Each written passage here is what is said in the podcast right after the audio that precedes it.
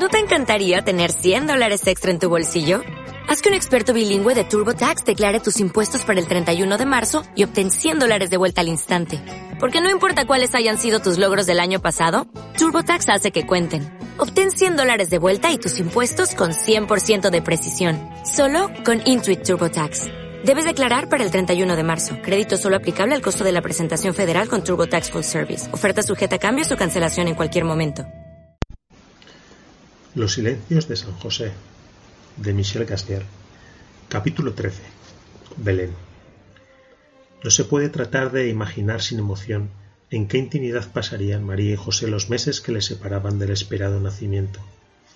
Es muy probable que los dos juntos, con el rollo de los profetas en la mano, tratarían de escrutar los oráculos divinos concernientes a la venida del Mesía, no por vana curiosidad, sino para encarar mejor preparados el próximo acontecimiento, y sobre los textos proféticos que parecería referirse al niño que María sentía ya palpitar en ella, proyectaban el nombre de Jesús.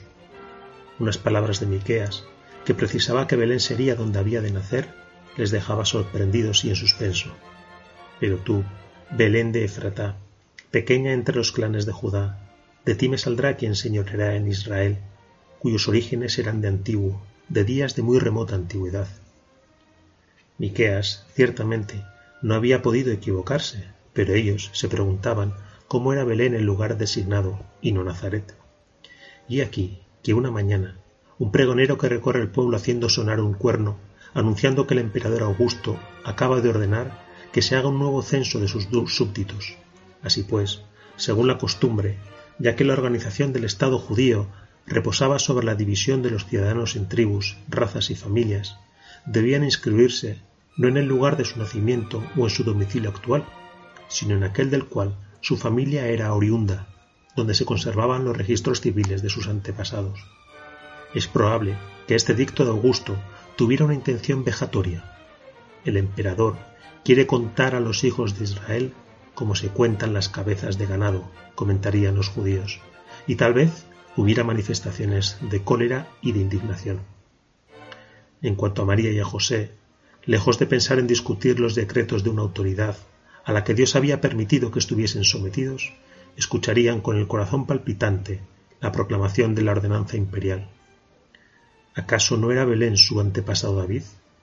Tendrían pues que inscribirse en el censo en aquella ciudad, donde debería cumplirse providencialmente la profecía de Miqueas, porque también María debía trasladarse a Belén, bien por ser la hija única, heredera de sus padres, bien porque la obligación de presentarse personalmente se extendiese a las mujeres, que de los doce a los sesenta años estaban sometidas al impuesto. Así pues, hicieron sus preparativos de viaje y se pusieron en camino. Es probable que José tuviera un asno, que utilizaría para buscar madera y llevarla a su taller.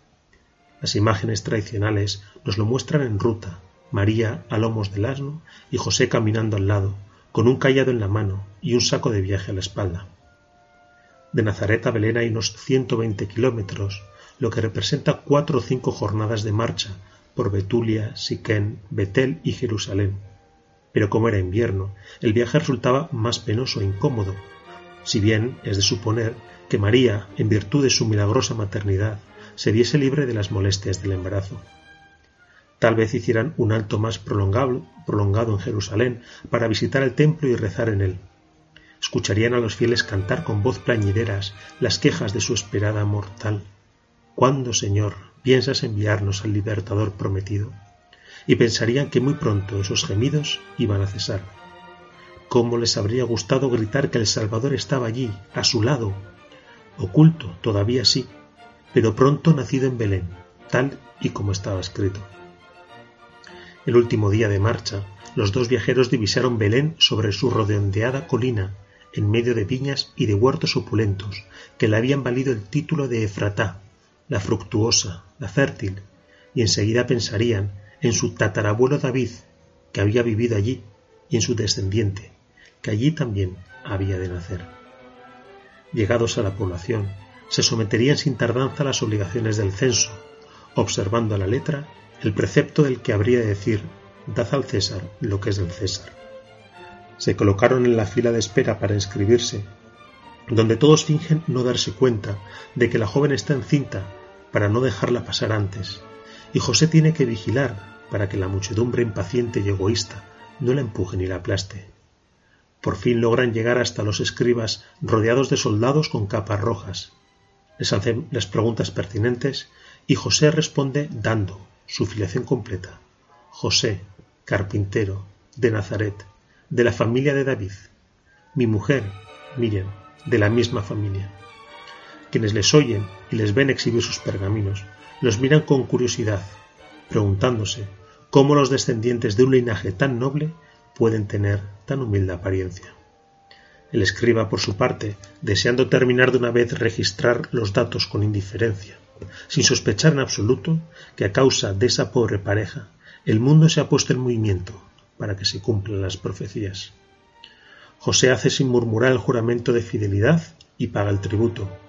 Luego se pone a buscar alojamiento, lo que resulta muy difícil, pues la ciudad está llena de gente venida para el censo. Abriéndose camino en medio de la turba de viajeros, se dirige a la hospedería y pregunta al posadero cortésmente si le queda algún lugar para pasar la noche. No es exigente. Si estuviera solo, ni le molestaría. Se contentaría con cualquier rincón, pero le acompaña su joven esposa, que espera un hijo de un momento a otro y necesita una habitación independiente y tranquila. El posadero, con aire altivo, mira de hito en hito a los dos viajeros, que esperan con timidez una respuesta. Se da cuenta de que se trata de pobres gentes y piensa que no podrán pagarle mucho.